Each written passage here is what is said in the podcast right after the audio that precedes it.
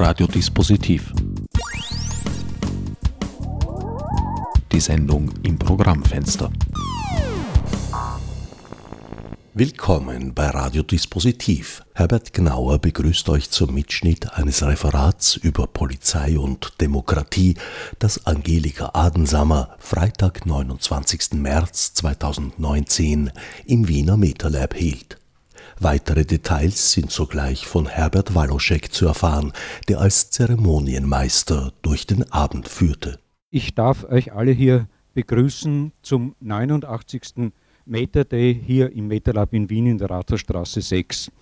Meta Day ist eine Veranstaltung, die das MetaLab regelmäßig macht und dabei Themen aufgreift, die über den eigentlichen Vereinszweck des MetaLabs vielleicht hinausblicken und den Horizont erweitern sollen. Für den heutigen Abend haben wir ein sehr spannendes Thema ausgewählt. Angelika Adensammer von Epicenter Works hat sich angeboten, mit uns das Thema äh, Demokratie und Polizei zu diskutieren. Angelika ist vom Beruf her Juristin, arbeitet bei Epicenter Works. Ihr Schwerpunkt ist Polizeirecht und ihre privaten Interessen gehen sehr stark auch in Richtung Kriminalsoziologie. Und da gibt es natürlich genau diesen Zusammenhang, der es für uns spannend macht. In diesem Sinn darf ich das Mikrofon an die Angelika übergeben. Das Podium gehört dir. Vielen Dank für die Einladung. Dieser Termin heute ist entstanden daraus, dass ich eine, eine Rechtsinfo-Veranstaltung hier auch im MetaLab gemacht habe, ähm, wo es um ganz praktische Rechtstipps ging. Da ging es darum, wie verhält man sich bei einer Hausdurchsuchung, was sind die Rechte der Polizei. Und dann viele Fragen aufgetaucht sind dazu, wie wie man damit umgeht als Demokratie, dass die Polizei sich oft nicht an die Gesetze hält, selber ähm, ihre Befugnisse überschreitet, die Befugnisse ausgeweitet werden und so weiter, was damals den Rahmen gesprengt hat, äh, weil wir sehr, über sehr konkrete Rechtsfragen gesprochen haben.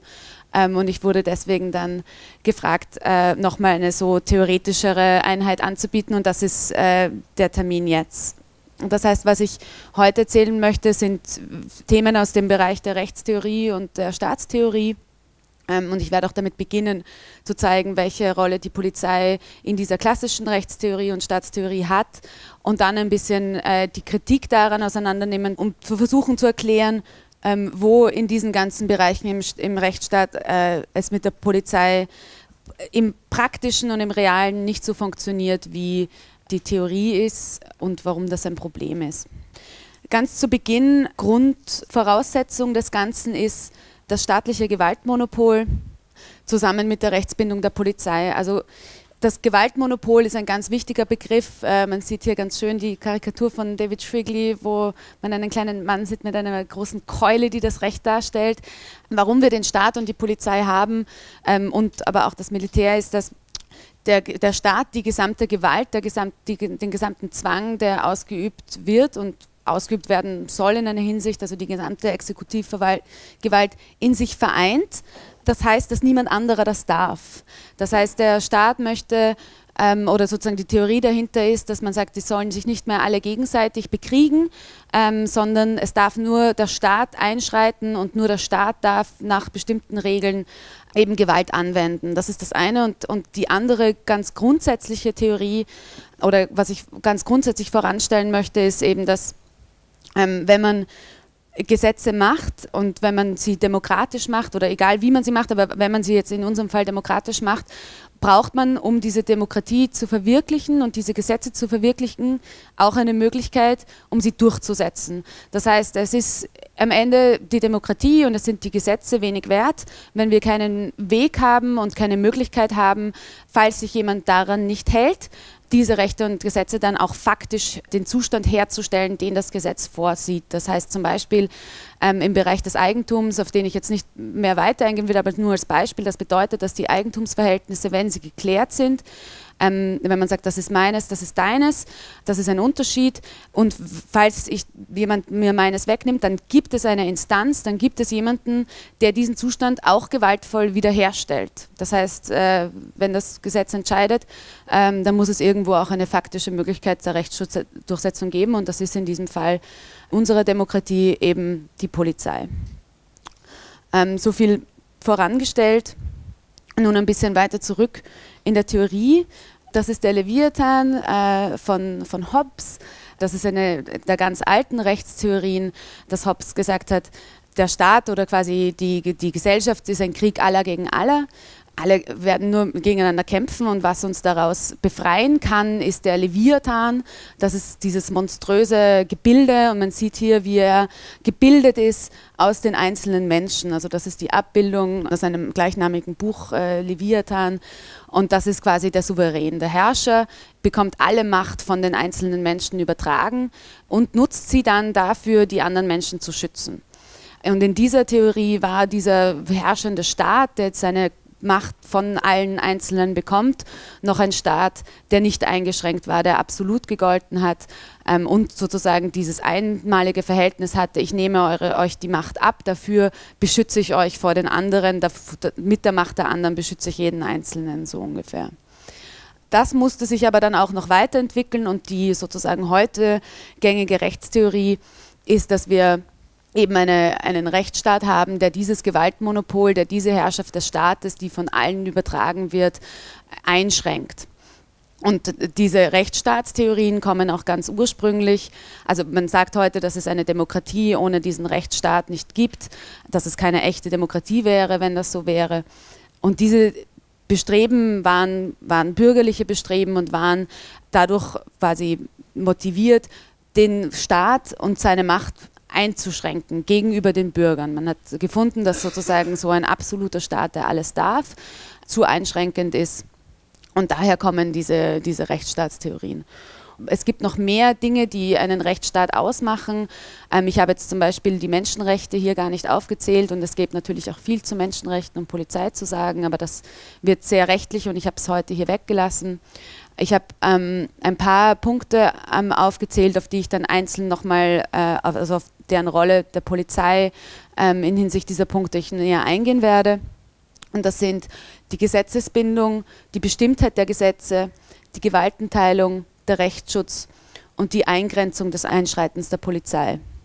Aber ich werde, ähm, wie gesagt, jetzt der Reihe nach auf diese Punkte im Einzelnen eingehen. Das erste ist die Gesetzesbindung. Das ist das Prinzip, und das ist in, in Österreich ganz klar auch geregelt. Ähm, in der das ist das Bundesverfassungsgesetz, Artikel 18 sagt, die gesamte staatliche Verwaltung darf nur aufgrund der Gesetze ausgeübt werden. Das ist deutlicher als in anderen Demokratien und bedeutet eben, es gibt keine Handlung, die der Staat und in dem Fall eben auch besonders die Exekutive und die Polizei setzen darf, die nicht gesetzlich vorgesehen ist. Und das ist, war zu dem Zeitpunkt schon eine große Neuerung. Also das ist auch, glaube ich, älter als, also das Prinzip ist älter als unsere Demokratie. Gab es auch schon in den aufklärerischen absoluten Staaten und war quasi eine Neuerung dazu zu sagen, naja, wenn die Behörden die Macht haben, können sie quasi machen, was sie wollen. Sie dürfen nur auf Basis der Gesetze einschreiten. Das klingt jetzt relativ klar. Es ist trotzdem praktisch nicht ganz klar, wo die Grenze da gezogen werden muss, insbesondere bei der Polizei. Es ist äh, immer wieder, also die, es gibt Gesetze, die das Einschreiten der Polizei regeln, die sind aber teilweise relativ neu.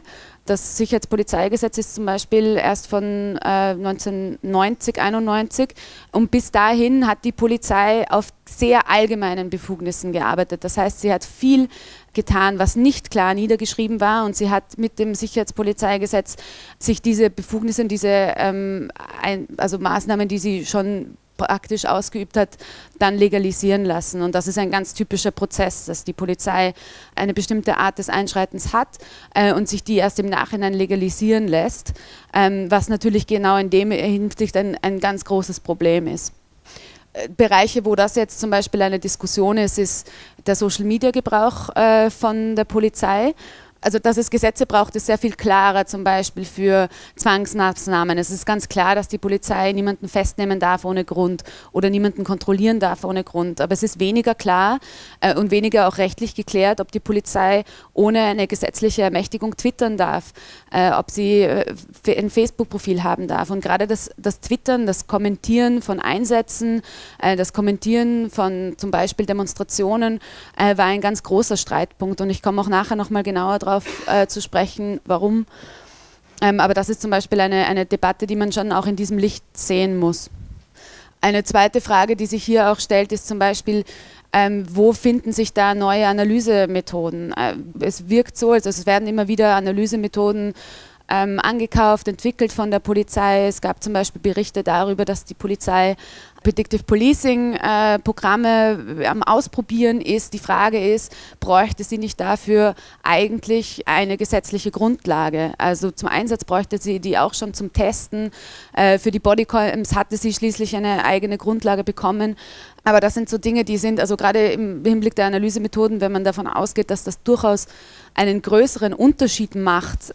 Also es ist geklärt, dass die Polizei für Ermittlungsmethoden einzelne Befugnisse braucht. Also wenn sie zum Beispiel den Zugriff auf äh, bestimmte Datensorten ähm, oder Daten selber erhebt, aber es ist eben nicht geklärt, ob sie auch für die Analysemethoden eigene Gesetze braucht. Das nächste ist die Bestimmtheit der Gesetze. Das ist auch oft ein menschenrechtliches Problem, weil auch in der sozusagen Prüfung, ob etwas den Menschenrechten entspricht, äh, das ein, oft ein wichtiger Punkt ist. Das bedeutet, die Gesetze müssen vorhersehbar sein für Bürger und Bürgerinnen. Sie müssen erstens, also sie müssen verständlich sein ähm, und sie müssen, sie müssen klar sein ähm, und sie dürfen nicht äh, alles und nichts bedeuten, so irgendwie. Ähm, weil das ist natürlich das Allereinfachste, wenn man einfach sagt, die Polizei darf Maßnahmen setzen, um die Kriminalität zu bekämpfen und damit hat man eine Befugnis geschaffen für alles, aber das wäre nicht bestimmt genug ähm, und das ist auch sozusagen nicht angemessen diesen Rechtsstaatserfordernissen. Was hier der, der, Problembereich ist, sind die Ermessensentscheidungen der Polizei. Ermessen bedeutet rechtlich, dass es einen Auslegungsspielraum gibt. Also es gibt Gesetze mit unterschiedlichen Auslegungsspielraum. Es gibt Gesetze, die haben sehr wenig Auslegungsspielraum. In Bauordnungen steht einfach, wie viel Abstand zu einem Gebäude sein muss. Das ist dann ziemlich klar, das kann so sein oder nicht.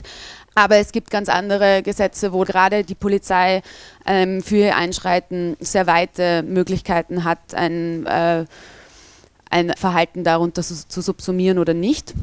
Und das ist zum Beispiel, also das sind jetzt ein paar Schlagworte wie die Anstandsverletzung, die öffentliche Ordnung, dann gibt es einen Verwaltungsstraftatbestand, der die Störung der öffentlichen Ordnung heißt oder Gefährlichkeitsprognosen. Die ersten zwei sind äh, Verwaltungssachen, äh, aus denen die Polizei Polizei tatsächlich auch jemanden festnehmen könnte, wenn man verharrt. Und da wird auch viel gestritten. Das heißt, dass, wenn, wenn es darum geht, eine öffentliche Ordnung zu schützen, dann geht es natürlich im Endeffekt darum, was die Vorstellung der Polizei von einer solchen Ordnung ist. Und die Vorstellungen davon, was Ordnung ist und was ein normales Verhalten und akzeptables Verhalten im öffentlichen Raum ist, ist natürlich sehr unterschiedlich. Und was aber hier dann konkret zählt, ist eben die Vorstellung der Polizei es vermischen sich die Punkte leider manchmal so ein bisschen. Das ist etwas, was auch Rechtsetzung durch Polizei genannt wird, weil sie das Recht so weit interpretieren kann, dass es quasi neues Recht setzt. Das ist eine Diskussion, das kann man quasi so sehen oder nicht. Aber es ist auch etwas, was sozusagen noch dazu Gewaltente als Gewaltenteilungsproblem äh, gesehen wird. Und es gibt einen allgemeinen Trend zu diesen unbestimmten Gesetzen, also zu Gesetzen, die solche Begriffe haben, was ganz grundsätzlich jedes Mal der Polizei mehr, mehr Befugnisse gibt. Und das ist auch, dieser Trend ist auch etwas, was als ein Bestandteil von also Stärkung der Rechte der Polizei und von einem Merkmal von autoritären Staaten gesehen wird. Zur Gefährlichkeitsprognose, das, das spielt auch wieder ein bisschen zusammen mit diesem mit dem Beispiel mit dem Twittern. Also grundsätzlich kann die Polizei bei Gefahren einschreiten und muss davor natürlich selber einschätzen, wie gefährlich eine Situation tatsächlich ist und werden wird. Und es war bei Demonstrationen oft so, hier ist das Beispiel von 2015, das war ein Bericht schon vor einer Demo gegen den Akademikerball 2015, ähm, wo die Polizei quasi schon vor der Demonstration berichtet hatte, dass sie sehr gefährlich wird, dass es eine Krawallnacht wird. Sie hatte auch schon getwittert äh, und man hat dann ihr nachher sozusagen kritisiert daran, dass sie diese Gefährlichkeit selber heraufbeschworen hat. Das heißt, sie haben selber schon im Vorfeld diese Stimmung erzeugt, dass es sehr gefährlich wird. Es wird ähnlich auch gesehen. Also oft und das hat auch, es gibt auch immer wieder Polizisten, die das zugeben, dass es eine Strategie ist mit besonders viel Polizei. Ich glaube, jetzt im, im BVT Urschuss war das ein Thema bei dem Tierrechtsprozess, dass die Polizei mit vielen Leuten in großer Montur mit der Vega auftritt für kleine Demonstrationen, um quasi die Bedeutung zu geben, das ist sehr gefährlich, weil sonst wären wir nicht hier und sich dadurch dann auch quasi den Einsatz zu rechtfertigen, weil im Nachhinein muss dann rechtlich festgestellt werden, war äh, die Situation tatsächlich so gefährlich, dass das Einschreiten gerechtfertigt war. Und dann sagt die Polizei quasi als Rechtfertigung, ja, ja natürlich, äh, wir wussten, dass das so gefährlich wird, sonst wären wir nicht mit so vielen Leuten da gewesen. Das heißt, sie kann rückwirkend rechtfertigen die Prognose, die sie, die sie hatte. Es ist natürlich trotzdem auch nicht unwahr, dass man bestimmte Erfahrungen hat und wo genau da dann die Grenze ist, ist eben genau die Frage. G20 ist, ist überhaupt auch nochmal ein, ein besonderes Beispiel, wo es darum geht, dass die, also die Polizei wollte, es, wollte deeskalieren, hat natürlich vollkommen eskaliert. Und da kam auch viel Kritik dahingehend, dass die Polizei in diesen Situationen und gerade oft bei, in Situationen von Demonstrationen nicht einfach objektiv das Recht umsetzt, sondern selber eine Konfliktpartei wird, eine Partei wird, wo es Geschichte gibt, wo die sozusagen in, in Österreich ist zum Beispiel auch die ähm, ist es so, oder das, das ist schon tatsächlich, also ich glaube, das ist eine ja, gesicherte Information, dass man sich zu bestimmten Einsätzen, zu Demonstrationen als Polizist freiwillig melden kann und dass das oft Leute sind, die ein Interesse daran haben, äh, irgendwann mal, weiß nicht, mal wieder Linke äh, prügeln zu können. Und das führt aber natürlich dazu, dass es da, dass die Polizei nicht einfach nur sozusagen objektiv für das, die Gesetzesdurchsetzung da ist, sondern selber eine Konfliktpartei wird. Der nächste Punkt betrifft die Gewaltenteilung. Das ist das klassische Modell, so quasi wie es heute gesehen wird, wie es sein sollte. Ähm, wir haben die Legislative, die die Gesetze macht, die Exekutive, die sie ausübt, die Judikative, die Recht spricht. Und auch schon in dem äh, klassischen Modell hat die Polizei eigentlich zwei Funktionen. Sie ist ähm, einmal sozusagen ganz klar der Exekutive zugeordnet und soll sozusagen einfach das Recht durchsetzen. Das ist auch der Kernbereich der polizeilichen Arbeit. Aber sie arbeitet auch der Judikative zu. Sie macht für Ermittlungen unter Aufsicht der Staatsanwaltschaft, aber Vorermittlungen auch ohne die Staatsanwaltschaft. Ähm, es gibt oft ein sehr enges Verhältnis zwischen Staatsanwältinnen und Polizei, weil die sie einfach sehr viel miteinander arbeiten. Und bis zu einem gewissen Punkt sind Ermittlungen auch bei der Polizei. Das heißt, auch schon in diesem Modell ist in dem Bereich die Gewaltentrennung nicht ganz scharf. Es führt auch zu rechtlichen Problemen. Es gab zum Beispiel einen Rechtsstreit darüber, dass je nachdem, als welche Funktion die Polizei einschreitet, ob sie exekutiv einschreitet, das wäre im sicherheitspolizeilichen Bereich, oder ob sie judikativ einschreitet im äh, kriminalpolizeilichen Bereich, es verschiedene Möglichkeiten gibt, sich äh, gegen ihr Vorgehen zu wehren. Äh, das heißt, man hat versagt, äh, gut, die Polizei hat mich äh, festgenommen, bin ich nicht einverstanden, mache eine Maßnahmenbeschwerde. Das geht aber nur bei sicherheitspolizeilichem, bei Exekutivhandeln. Und dann sagt die Polizei, nein, in Wirklichkeit waren wir in einem kriminalpolizeilichen Verfahren, das ist was ganz anderes, man muss ein anderes Rechtsmittel ergreifen, was stimmt, äh, was aber aus betroffenen Sicht natürlich ein Problem ist, weil wie soll man wissen, als was die Polizei einschreitet? Sieht nicht anders aus, wirkt auf einen nicht anders, sind aber andere rechtliche Grundlagen. Tatsächlich ist meine These, dass es eher so ist, dass es sowohl Überschneidungen in die Legislative gibt, als auch in die Judikative. Gut, in die Judikative habe ich eh schon gesagt, aber das ist noch thesenhaft. Aber auf den Einfluss der Polizei auf die Gesetzgebung möchte ich eingehen, genauer. Und das finde ich auch einen besonders problematischen Bereich, weil es dann sozusagen ein, ein, ein Zirkelverhältnis gibt, weil wenn die Polizei dazu da ist, die Gesetze umzusetzen, äh, ist sie den Gesetzen verpflichtet. Wenn es aber sehr einfach ist für die Polizei, Gesetzesänderungen zu erlangen, äh, funktioniert diese Gesetzesbindung und diese, diese reine Durchsetzung von Gesetzen einfach nicht mehr besonders gut. Das eine ist, dass die Polizei eine sehr starke Diskursposition als Expertin hat. Darauf gehe ich auch noch mal ein bisschen genauer ein. Das heißt, sie hat die Hoheit über ihr eigenes Handeln und ihr wird in dieser Hinsicht auch sehr stark vertraut und es gibt äh, sehr wenig Möglichkeiten für kritische Expertise von außen, weil das Handeln großteils geheim und äh, hinter verschlossenen Türen passiert. Und das finde ich auch einen Punkt, der in der Debatte sehr oft fehlt die Polizei als Einheit, also dann vielleicht noch, also politisch müsste man vielleicht unterscheiden, die Geheimdienste, ähm, das Bundeskriminalamt, die Landespolizeidirektionen haben auch Eigeninteressen. Das sind Menschen, die haben Machtinteressen und die haben Ressourceninteressen. Die Machtinteressen sind besonders zum Beispiel beim Geheimdienst stark. Man sieht doch jetzt, was alles beim BVD-Skandal ausgegraben wird. Äh, in einem Geheimdienst zu sitzen, gibt einem Macht über Informationen, gibt einem Möglichkeiten zur Korruption, ganz abgesehen davon, dass man natürlich auch einen Mitarbeiterinnenstab hat. Aber gerade Information, geheime Information äh, lässt sich auf viele Weisen nützen. Das heißt, es ist einfach eine Macht, die man auch als Person hat, wenn man Geheimdienstchef ist zum Beispiel, Befugnisse ausgeweitet sind, ist das eine persönliche Machtfrage auch. Ähnlich ist es mit Ressourcen, Personal, Finanzierung, Technologien. Es gibt zum Beispiel einen Sicherheitssektor, der sehr viel an die Polizei verkauft von Personen in privaten Unternehmen, äh, von Personen, die aus der Polizei kommen, die aus dem BVD aussteigen, aus dem Geheimdienst aussteigen und dann sehr teuer in privaten Unternehmen Geschäfte machen, indem sie Technologie und Sicherheitslösungen zurück an die Polizei verkaufen. Also das sind ganz klare Interessen, die man sozusagen berücksichtigen muss, wenn man sieht, wie die Polizei agiert. Ich habe hier nochmal so diesen Zirkel nochmal gezeigt. Es kommen Gesetze, die Exekutive soll sie durchsetzen. Die Exekutive hat auf vielen verschiedenen Ebenen eine große Macht, die wieder dazu führen kann, dass die Gesetze geändert werden, die sie dann ausführen muss.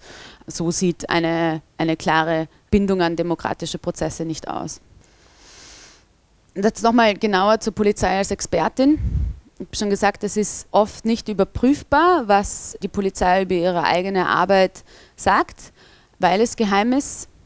Ich habe nachher noch ein, noch ein Beispiel dafür. Aber es ist extrem wichtig. Also es sind, es sind äh, Fragen wie zum Beispiel, also nochmal dieses äh, NoviKR oder G20-Beispiel der Gefährlichkeit. Dadurch lassen sich dann über dieses Wissen, das die Polizei hat oder nicht, äh, lassen sich dann einfach diese Einsätze rechtfertigen oder nicht.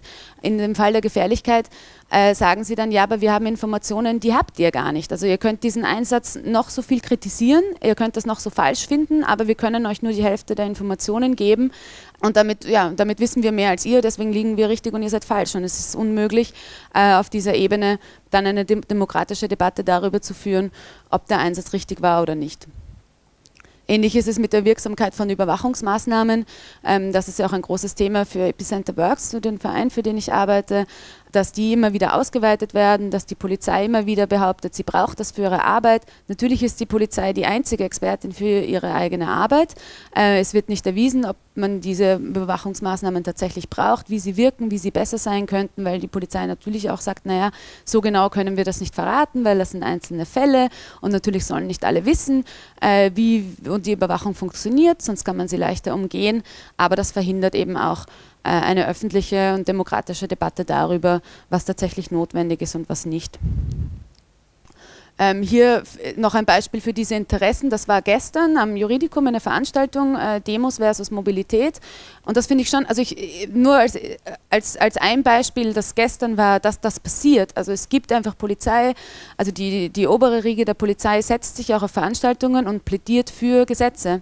Ähm, und hier ist es österreichisches Versammlungsrecht, Änderungsbedarf, äh, vertreten durch Dr. Gerd Bürstel, Polizeipräsident der LPD Wien.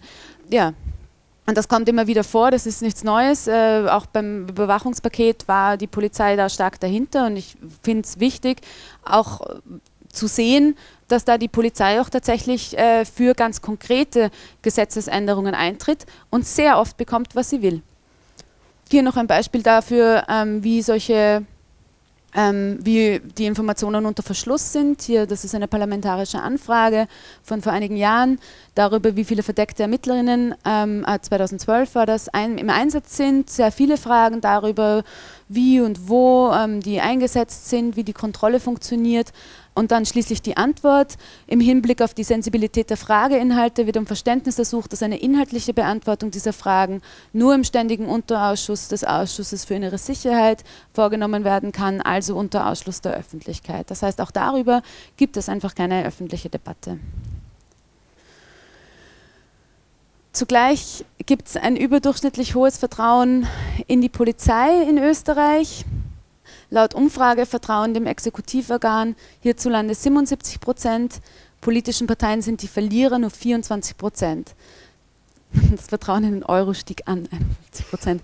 Aber das ist sehr spannend und ich glaube, dass das schon auch, also dass das den Grund darin hat, dass die Polizei nicht als politische Akteurin wahrgenommen wird. Und ich glaube, dass das ein Problem ist. Also ich meine, es ist natürlich gut, wenn man der Polizei vertraut und wenn ein Großteil der Bevölkerung äh, anscheinend positive äh, Erfahrungen mit der Polizei macht. Dazu möchte ich sagen, dass es meistens immer nur sozusagen die Mehrheitsbevölkerung ist und dass Minderheiten oft sehr viel andere, also ganz andere Erfahrungen mit der Polizei machen. Aber es deutet auch darauf hin, äh, auch das ist sozusagen ein Machtfaktor in, in, in dem Einfluss ähm, der Polizei auf die Gesetzgebung. Und ich habe hier dazu auch noch ein Zitat, das ich äh, sehr spannend fand. Das ist von auch im Zuge ähm, von G20 2017. Da hat jemand geschrieben, der Weg in den Autoritarismus beginnt nicht, wie ich heute schon lesen durfte, mit Krawallen. Er beginnt mit Aufrufen an Bürger, sich vorbehaltlos mit der Staatsmacht, insbesondere den Sicherheitsbehörden, zu identifizieren.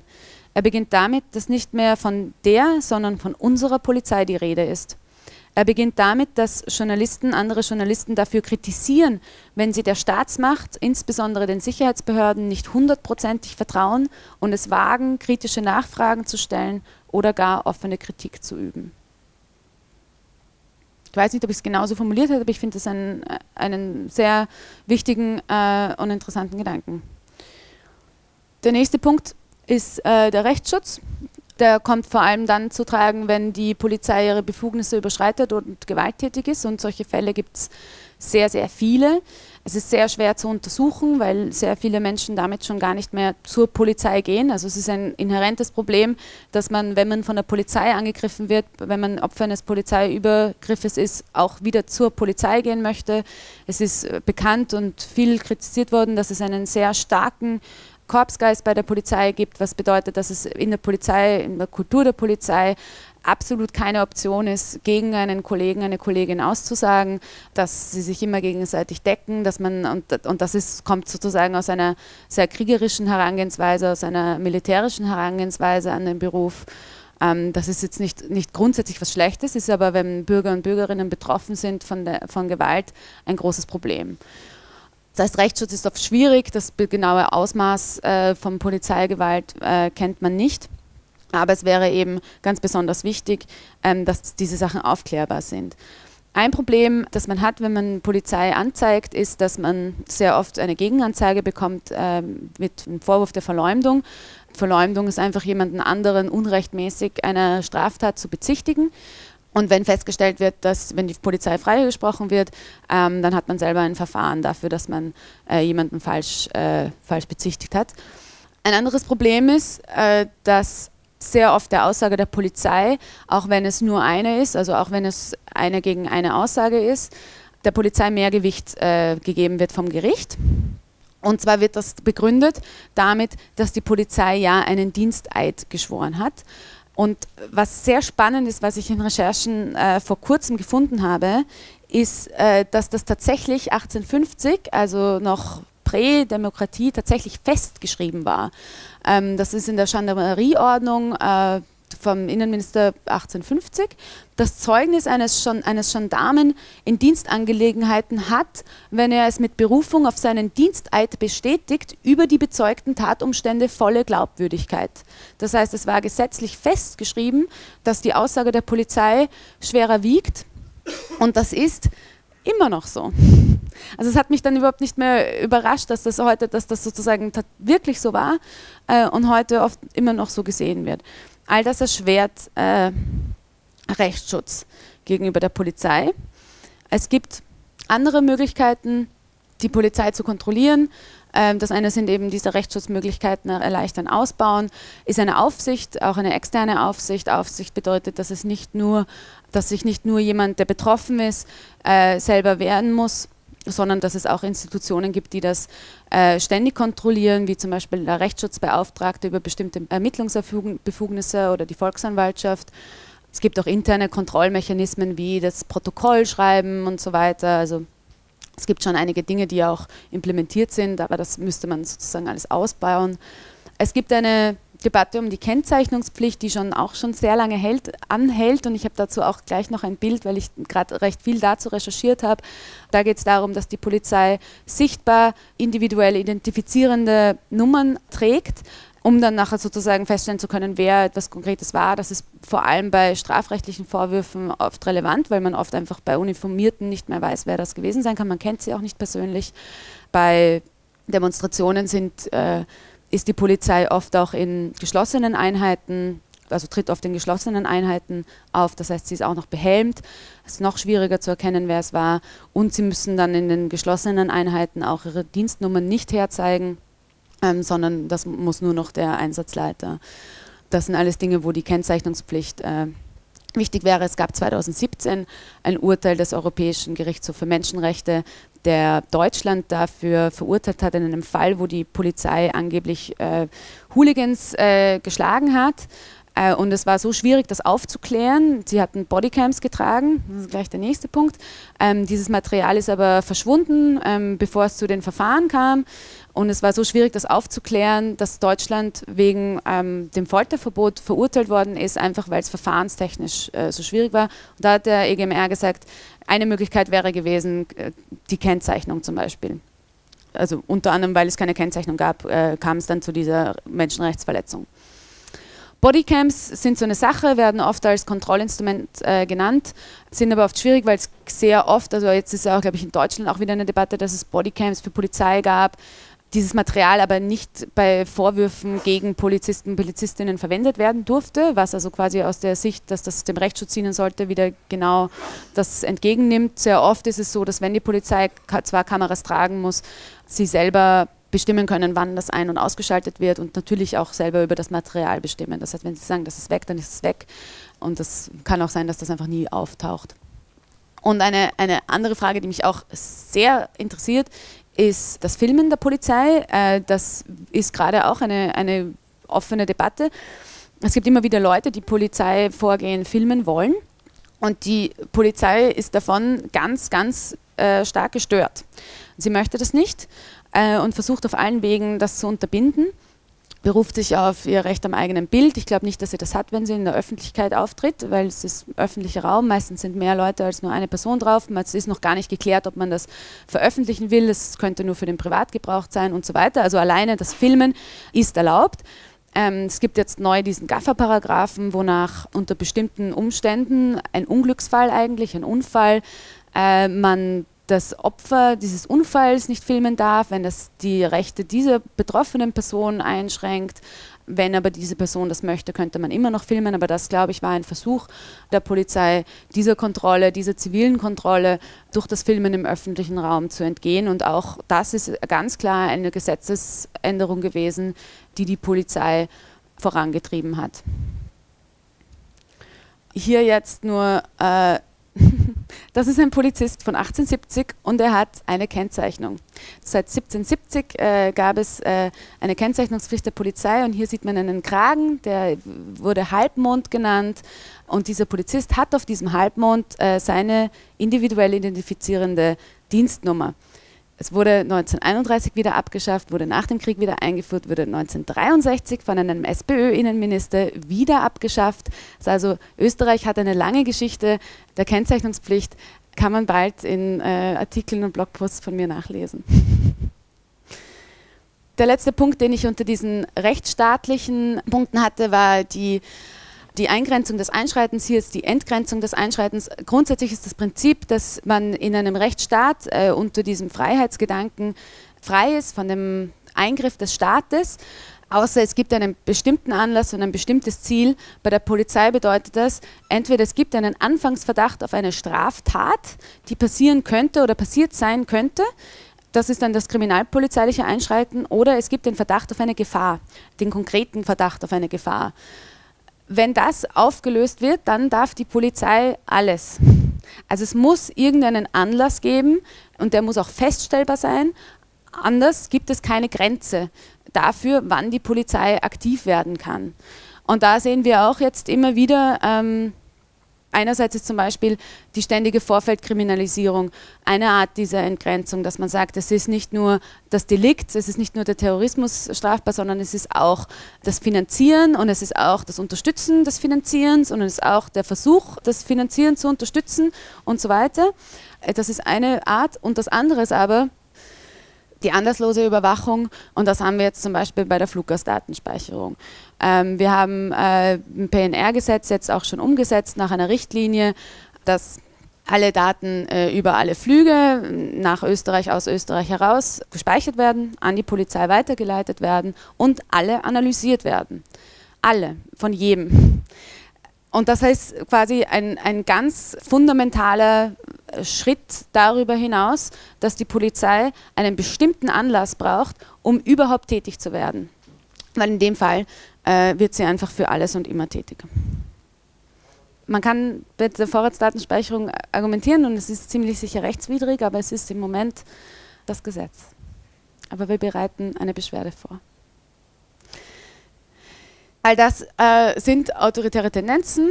Wenn man über autoritäre Tendenzen spricht, spricht man nicht nur, aber oft auch über die Polizei, also die Ausweitung der Polizei, das Vorverlegen äh, von Straftaten ins Vorfeld, die Unbestimmtheit der Begriffe, äh, nach denen sich die Polizei äh, richten muss und so weiter. Und ich glaube, dass wir das in vielen Bereichen sehen. Ähm, ich würde nicht so weit gehen, zu sagen, dass wir schon in einem autoritären Staat sind, aber ähm, all diese Dinge, die ich hier genannt habe, äh, in Bezug auf die Polizei, gehen in diese Richtung. Was wäre dann quasi das Gegenmodell? Äh, ich glaube, dass man, also das eigentlich, dass man die Polizei für sehr viel weniger braucht, als sie im Moment eingesetzt wird. Ich glaube nicht, ich habe das zwar jetzt hier als letztes Problem, aber ich glaube nicht, dass die Polizei die Lösung sein kann für alle gesellschaftlichen Probleme und das wird oft so gesehen. Die Polizei hat auch kein besonders großes Repertoire an Handlungsmöglichkeiten, sondern hat eben dieses letzte Mittel, den Zwang, das Einschreiten in Extremfällen und das ist auch, finde ich, also kann man vielleicht auch diskutieren, aber ich finde das eigentlich gut für diesen sehr eingeschränkten Raum, wo man sagt, gut, die sind Profis, äh, wenn sich jemand sch schlägert, dann sollen die da einschreiten, direkt vor Ort und jemanden schützen. Aber äh, wie man dann sozusagen weitermacht, oder wie man Opfer betreut, wie man sozusagen eine Gesellschaft schafft, in der das gar nicht dazu kommt, dass Menschen gewalttätig sind, das kann nicht Aufgabe der Polizei sein. Äh, und das sollte nicht Aufgabe der Polizei sein. Eine demokratische Polizei sollte für alle da sein, sollte nicht nur die Mehrheitsgesellschaft vertreten, sollte nicht rassistisch sein und diskriminieren. Äh, auch das ist ein Riesenproblem. Auch schon kurz erwähnt, äh, Menschen machen sehr verschiedene ähm, Erfahrungen mit der Polizei und äh, Personen, denen ja, zugeschrieben wird, anders auszusehen, äh, machen oft sehr viel schlechtere Erfahrungen mit der Polizei. Eine demokratische Polizei hat klar beschränkte Befugnisse und das wird auch kontrolliert und sie wird auch sozusagen sehr streng daran gehalten und es gibt einen funktionierenden Rechtsschutz. Das wären so ein paar Punkte, wahrscheinlich können einem noch mehr einfallen, aber so viel äh, jetzt. Und ich glaube, ich bin damit auch schon beim Schluss, genau, Epicenter Works, das ist mein Verein. Man kann bei uns Fördermitglied werden, sollte ich sagen. ja, danke schön für die Aufmerksamkeit.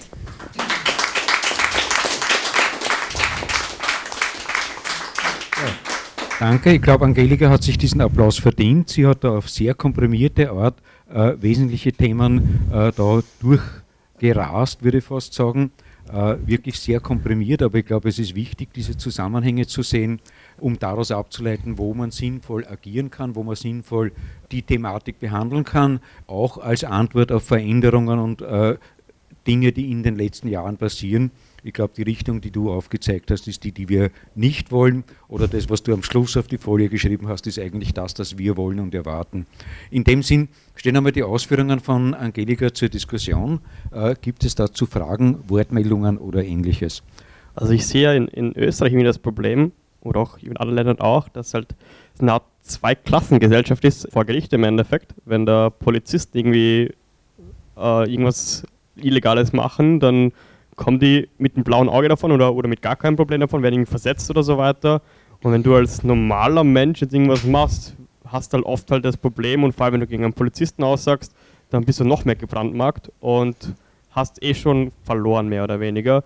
Und die kommen halt davon und das ist wirklich, wirklich hart, weil da wird mit zweierlei Maß gemessen und die kommen einfach damit durch, mehr oder weniger in, in vielen Fällen und du hast halt das große Problem, weil du gegen, gegen so eine riesen Wand ankämpfen musst und halt nicht gewinnen kannst im Großteil der Fälle.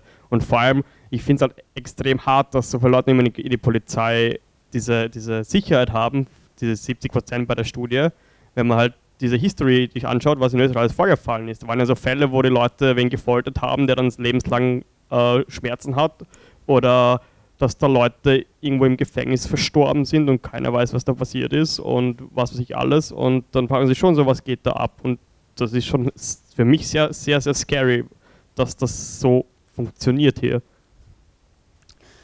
Ich möchte kurz was zu dem zweierlei Maß antworten, ähm, weil also ich sehe das auch als ein Riesenproblem und ich finde, man könnte fast so weit gehen, nicht zu sagen, ähm, man sollte die Polizei gleich äh, behandeln, sondern man könnte zweierlei Maß anlegen und zwar ein strengeres an die Polizei, weil die Polizei ist mit Gewalt des Staates ausgestattet und ist, hat eine bestimmte Funktion in diesem Staat, die ein normaler Bürger nicht hat.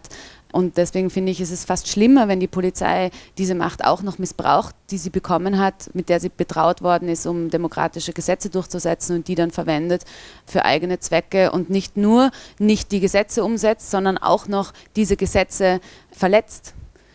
Also ich finde das fast schlimmer als äh, die normale Rechtsverletzung eines Menschen, eines einfachen Bürgers. Ich würde dazu noch ergänzen, der Anspruch, den du formulierst gegenüber der Polizei, ist insbesondere auch dadurch gerechtfertigt, weil ja die Polizei entsprechende Ausbildung genießt.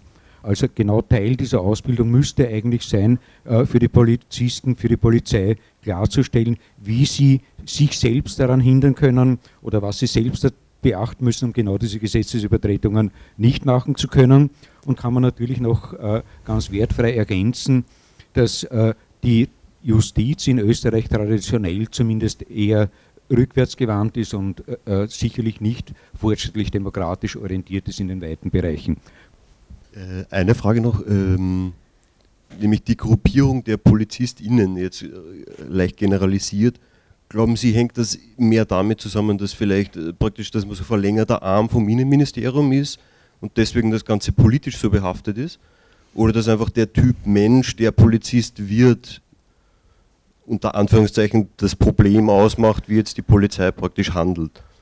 Also beides irgendwo. Also es ist auf jeden Fall ein bestimmter Typus Mensch, der Polizist wird und es ist oft sehr schwierig für Andersdenkende in der Polizei zu bleiben. Das ist ein Problem. Also wenn man liberaler ist, wenn man, weiß nicht, aus anderen, auch einem anderen ethnischen Hintergrund hat oder so, ist es oft schwierig, ist es oft tatsächlich schwierig, in der Polizei Karriere zu machen oder auch nur dort einfach seinen Job zu machen. Das ist mal das eine. Ähm, und dann ist es natürlich persönlich und das mit dem Innenminister, also man sieht jetzt ja diesen Umbau im Teilen der Polizei eben beim, beim BVT, aber oft ist es so, dass diese Positionen ja die Regierungen überdauern. Ähm, also es ist auch politisch eine, eine sozusagen dadurch anders politische Situation, als man nicht von Wahlen abhängig ist äh, und durchaus eine längere quasi politische Karriere haben kann als bei einer Regierung. Was ich ja auch noch nicht äh, erwähnt hatte, was auch sehr spannend ist, es sind auch jetzt im April, glaube ich, sind die Gewerkschaftswahlen der Exekutive, also sowohl der Polizei als auch der Justizwache. Und das hat tatsächlich einen, ein, ein relativ hohes äh, politisches Gewicht. Also es gibt Dinge, habe ich auch schon gehört, die man nicht macht, bevor diese Gewerkschaftswahlen sind. Also die die Parteien nicht machen wollen, äh, wenn, sie da, wenn sie die Polizei weiter einschränken oder so, weil man dann äh, Angst um die Gewerkschaftspositionen hat. Das ist zum Beispiel ein Grund, warum anscheinend sagt man, die äh, SPÖ dann immer vorsichtig tritt irgendwie und erst nachher wieder äh, irgendwas macht, was der Polizei nicht gefallen könnte ich finde es eigentlich interessant, dass die Polizei viele Befugnisse auch sich irgendwie erlangen möchte durch Gesetzgebung und doch diese Ressourcen, die sie haben und diese, sagen wir mal, umstrittene technische Expertise. Also wenn der Polizisten oder der Polizeiapparat einen Bundestrojaner einsetzen möchte, der im Endeffekt ja keine gerichtsfesten Daten erbringen kann aufgrund der, der Funktionsweise dieses Programms, da frage ich mich schon so, was da für Leute da sitzen, weil mit so einem Ding kann man Leuten ja irgendwas äh, unterschieben. Man kann dann kein nichts Gerichtsfestes von dem Computer runterholen im Endeffekt. Kommt aufs Gericht an. Gut, aber von der Art, was, was ich als gerichtsfeste Daten jetzt sehen würde, ist das halt kein Tool dafür. Aber die pochen halt drauf und wollen das einsetzen. Und ich finde das halt, sind, für mich sind das halt mehr keine, sind das technische Laien in dem Sinne, weil sie halt von der Materie halt nicht die Ahnung haben oder es einfach nicht oder einfach ignorieren. Ich finde das halt sehr, sehr arg. was in Österreich oft mitspielt, ist, dass die anderen das schon haben, dass Deutschland das schon hat, dass sie sich auf Polizeikongressen treffen und sie dann die Einzigen sind, die sagen müssen, nein, haben wir nicht, dürfen wir nicht, können wir nicht. Äh, und dann steht man irgendwie so als kleines Land, äh, das nicht schlecht ausgestattet ist, äh, schlecht da und dann möchte man das nächste Mal auch damit auftrumpfen und dann versucht man das auch zu kriegen. Ja, ich glaube, möchte ergänzen, nehmen wir die Praxis, warum läuft das so? Dass Dinge beschlossen werden, dass Dinge entschieden werden in den Parlamenten im EU-Bereich, die grundrechtswidrig sind. Nehmen wir das Beispiel Vorratsdatenspeicherung. Ja, wir haben Vorratsdatenspeicherung, haben wir von Anfang an gesagt, ist grundrechtswidrig, war ganz klar. Es hat Größenordnung drei bis vier Jahre gedauert vom Zeitpunkt, wo es in den einzelnen Staaten umgesetzt wurde. Wir erinnern uns an die Zeit, Österreich war einer der Spätzünder, die also weit nach dieser zweijährigen Umsetzungsfrist überhaupt erst ein Gesetz beschlossen hat. Gott sei Dank, muss man sagen, waren die österreichischen Legisten ein bisschen schlampert. Sie haben keinen Rechtsweg vorgesehen. Damit konnten Betroffene direkt zum Verfassungsgerichtshof gehen, was das Verfahren deutlich beschleunigt hat. Ja, der Verfassungsgerichtshof hat dann den Europäischen Gerichtshof befragt, ob das denn wirklich menschenrechtswidrig ist. Der hat gesagt, ganze Richtlinie komplett aufheben, passt so nicht, ist grundrechtswidrig. Was ist das Ergebnis? Vorratsdatenspeicherung aufgehoben und sofort aufgehoben in Österreich, aufgehoben in Deutschland, in Polen, Rumänien und noch etlichen anderen äh, EU-Ländern gibt es das nach wie vor. Italien. Ja, weil das in dem Fall eine Richtlinie war und keine Verordnung, das heißt nicht direkt rechtswirksam wurde. Äh, die lokalen, nationalen Gesetze, die da weit über Grundrechte hinausgehen, bleiben aber in Kraft. Und so probiert jeder seine eigene Umsetzung. Äh, Vorratsdatenspeicherung in dem Zeitraum zwischen der Entscheidung der Richtlinie und äh, der tatsächlichen Aufhebung hat es etwa 100 vergleichbare grundrechtseingrifffige Rechtsvorhaben auf der EU-Ebene gegeben. Von den knapp 100 Vorhaben ist eines real überprüft worden. Ja, das heißt, alle anderen bleiben, solange sie keiner wehrt oder keinen Weg findet, sich entsprechend zu wehren, in Kraft. Und diese Mechanismen sind natürlich was, was in Richtung autoritärer Staat durchaus willkommen ist. Das heißt, man schafft zuerst einmal Gesetz, auch auf die Gefahr hin, dass es äh, wieder aufgehoben wird, aber dann hat man es ein, zwei, drei, fünf Jahre in Kraft, bis der Rechtsweg gegebenenfalls durchgesetzt wird, wenn sich jemand findet, der so wie Epicenter Works oder früher AK fordert, halt, äh, die notwendige Durchhaltekraft hat, sowas auch auszujudizieren. Aber der Beifang an Maßnahmen und Dingen nebenbei bleibt immer noch aufrecht. Ja, also der formale Verweis darauf, dass wir Grundrechte haben und dass die einzuhalten sind, ist vollkommen richtig. Ja, und genau das Gleiche wird uns jetzt passieren mit der Copyright-Richtlinie. Wir werden sie wegklagen können, überhaupt keine Frage. Nur zu dem Zeitpunkt, wo das weggeklagt wird und aufgehoben wird, ist die Infrastruktur da, sind die Mechanismen, die diese äh, massive grundrechtswidrige Überwachung ermöglichen, fördern und konzentrieren, eingesetzt und verfügbar. Äh, und sie werden zumindest in Teilen auch der europäischen Gesellschaft innerhalb der EU in Kraft bleiben ja, egal was wir jetzt auf der rechtlichen Ebene durchsetzen, in vielleicht fünf Jahren. Und das ist die eigentliche große Schweinerei, die nach meinem Verständnis da dahinter steckt. Gut, das war jetzt ein langer Abschlusskommentar von mir. Äh, magst du noch ein Schlusswort halten? Nein? Dann danke ich dir natürlich einmal für die Zusammenfassung, Vorbereitung und Präsentation. Euch danke ich für die Anwesenheit und die Diskussion hier.